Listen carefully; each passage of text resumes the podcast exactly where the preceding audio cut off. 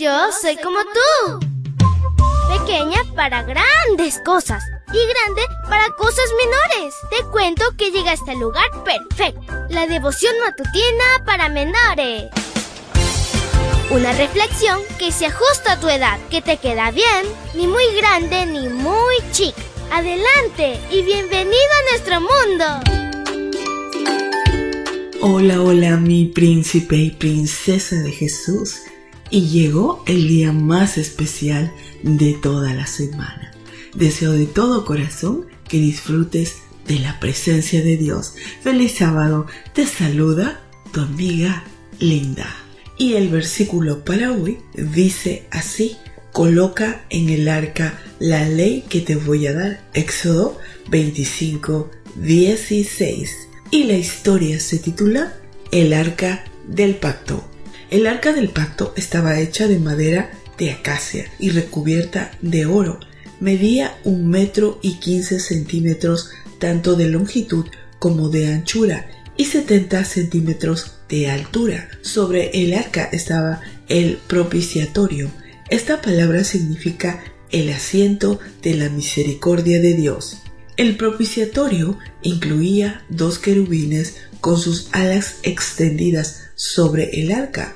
El arca se encontraba en el lugar santísimo. Este mueble era sin duda el más especial de todo el mobiliario, ya que representaba el trono de Dios. Lo que hacía especial al arca era que en su interior estaban las dos tablas de piedra con los diez mandamientos. Posteriormente, Dios indicó colocar una vasija de maná para que las futuras generaciones conocieran cómo Dios lo sostuvo 40 años durante su trayecto a Canaán.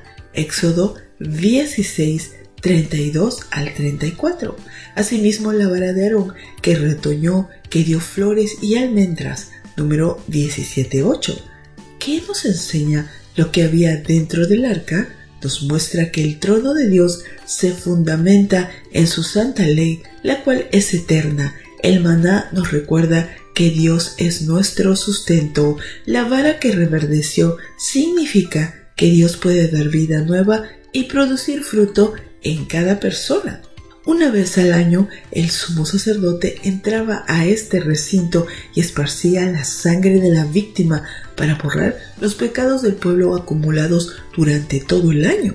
El arca con la ley implica la justicia de Dios, pero el propiciatorio nos habla de su misericordia. Así como Israel, nosotros hemos desobedecido la ley. Pero las buenas noticias son que nos refugiamos bajo las alas de los querubines. Por lo tanto, encontramos la misericordia.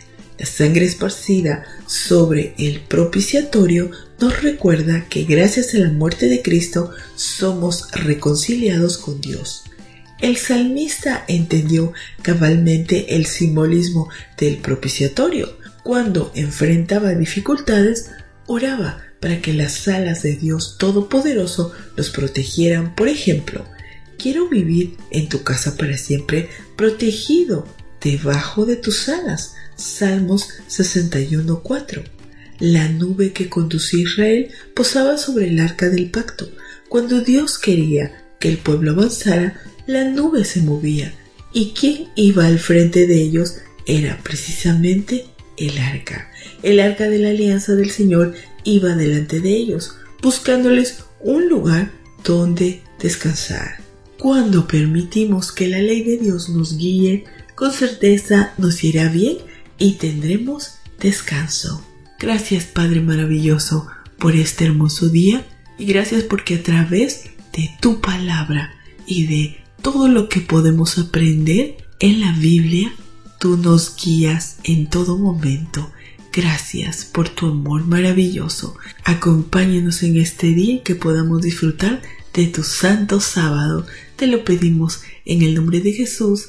Amén y amén. Abrazo tototes de oso y nos vemos mañana para escuchar otra linda historia. Hasta luego.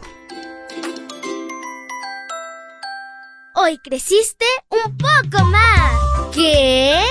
Porque crecer en Cristo es mejor. La matutina de menores llegó por el tiempo y dedicación de Canaan Seventh Day. Adventist Church en Dear Ministry.